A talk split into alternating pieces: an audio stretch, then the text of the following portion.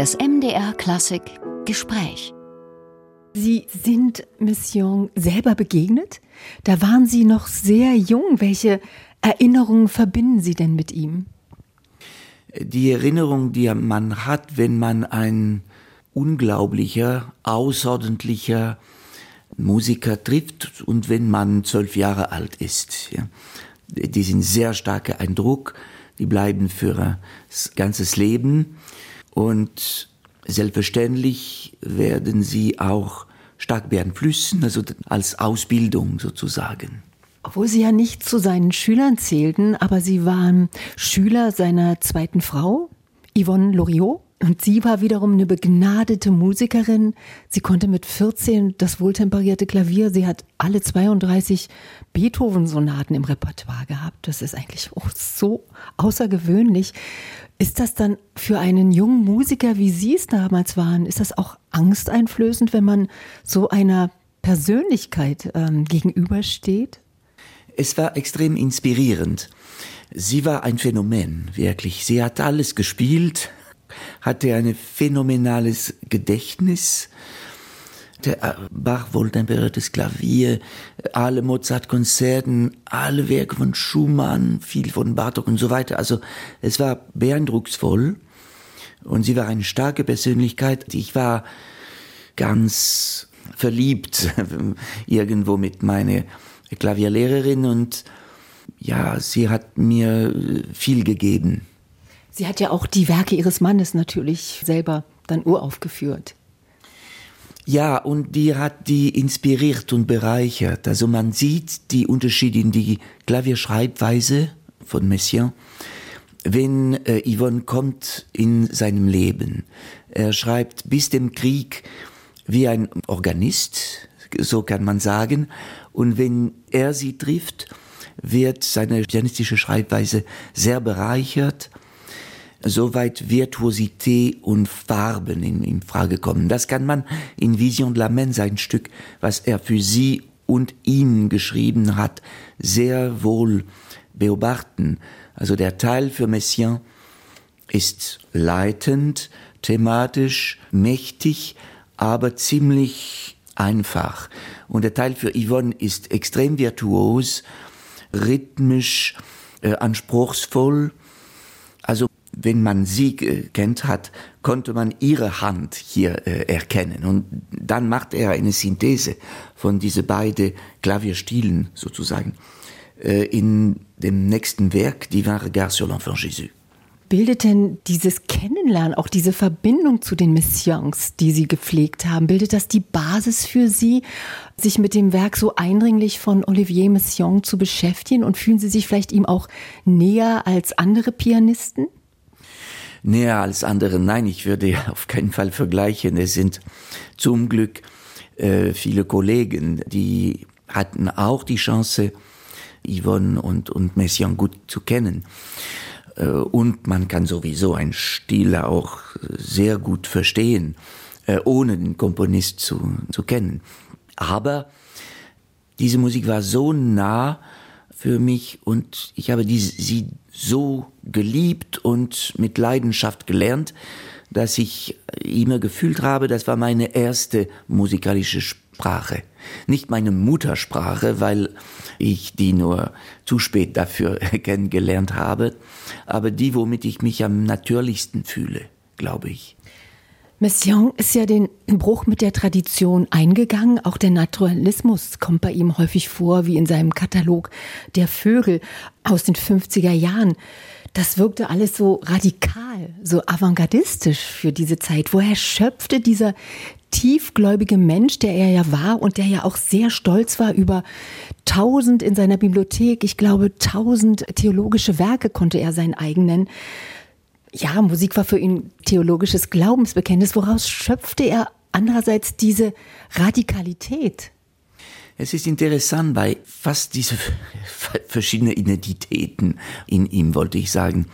Äh, das heißt, ein großes Verhältnis mit der Tradition, das sieht man mit der Wunsch, immer tonale Referenzen zu behalten, zum Beispiel, oder eine Art von Lyrismus zu behalten, die seine Wurzeln in der französische Oper des 19. Jahrhunderts hatte, glaube ich.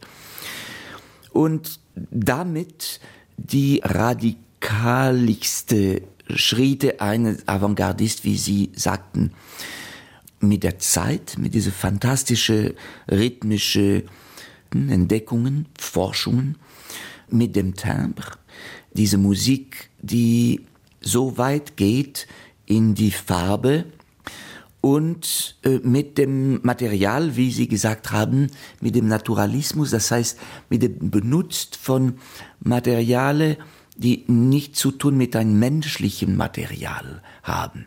Es ist doch interessant, am Ende der 40er Jahren sucht er viel mit neue Klangorganisation, Mode de Valeur et d'Intensité, seine rhythmische Etüde oder Etüde für Rhythmus, ist wirklich ein extrem äh, lapidäres Stück dafür. Aber dann eine Dekade später oder ein paar Jahren später der Wunsch, eine Musik zu schreiben, die absolut nicht basiert wird auf menschlichen musikalischen Material. Ja, das Réveil des Oiseaux. Wann hat man das so extrem gemacht in der Geschichte der Musik? Er hat ja viel aus der Natur sich beeinflussen lassen, beeindrucken lassen. Er hat die Vögel beobachtet, er hat Vögel studiert. Man kann Vögel nie einordnen. Wann singen sie? Wie lange singen sie? Vielleicht war das für ihn ja auch so spannend zu sehen, dass was nicht in Rahmen passen kann. Es ist seine Art und Weise, eine neue Zeit, einen neuen Raum und neue Klänge in diesen 50er Jahren, wo andere Komponisten das mit Elektronik oder äh, Geräusch oder neue abstrakte Systeme gemacht haben, äh, zu fordern.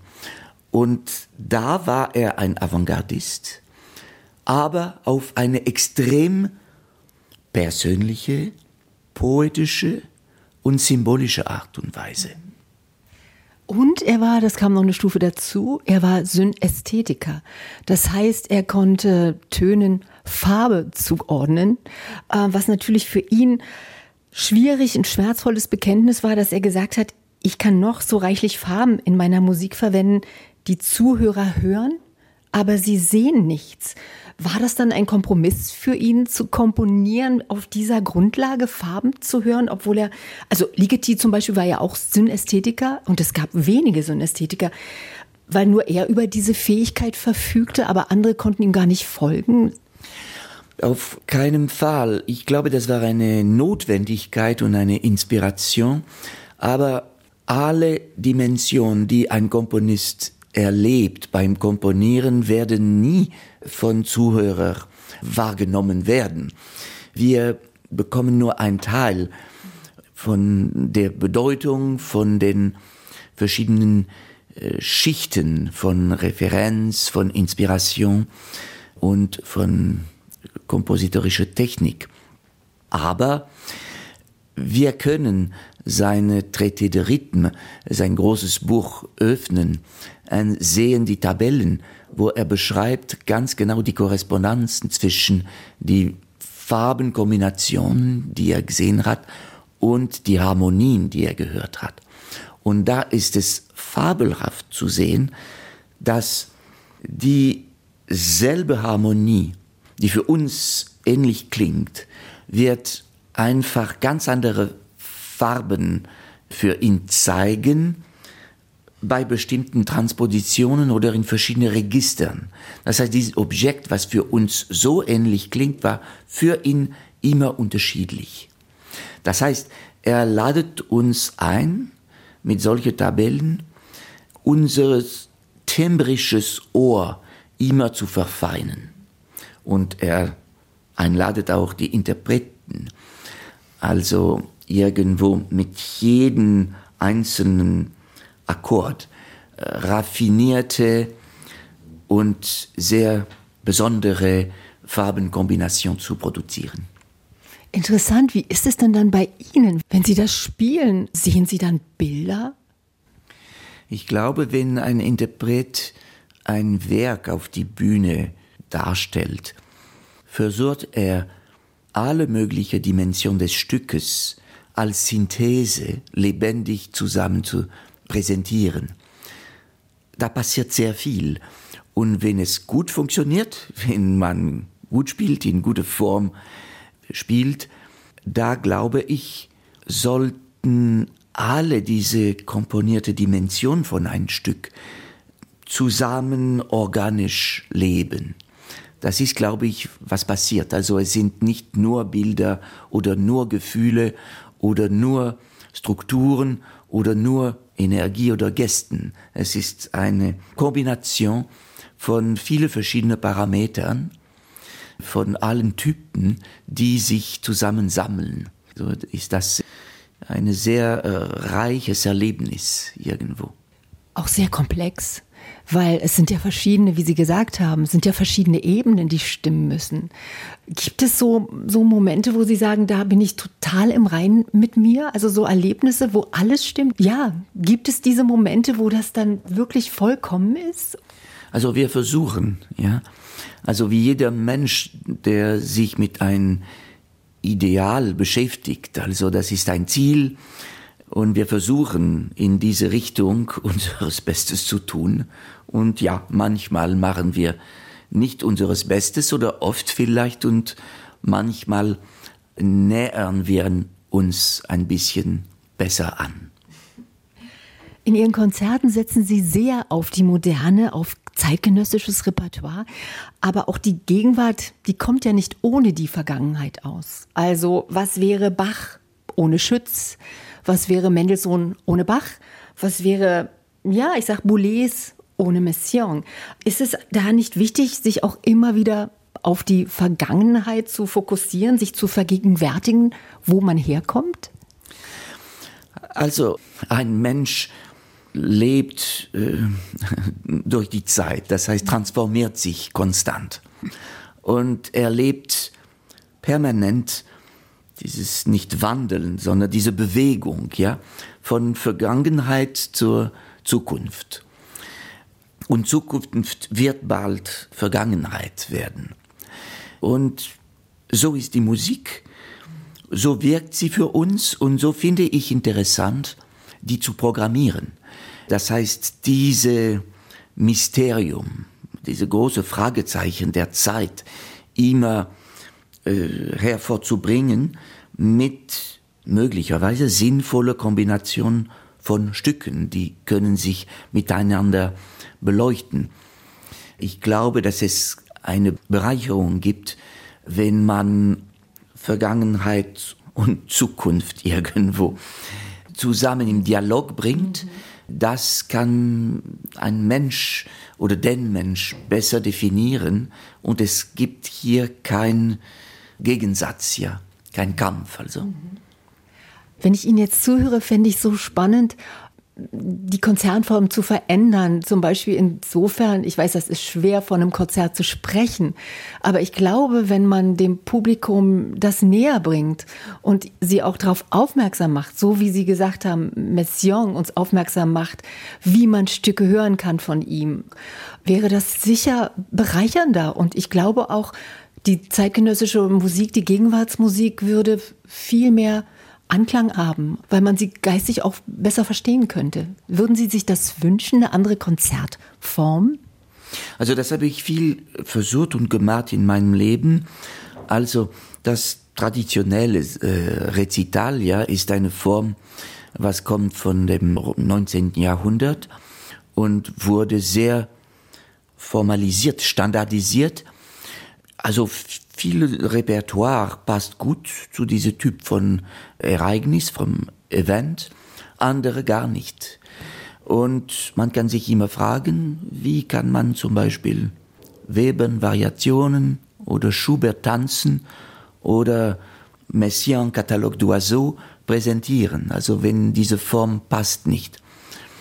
Ich habe viele Experimente gemacht mit Konzerten mit anderen Format. Und vielen von meinen Kollegen seit ewig haben das gemacht.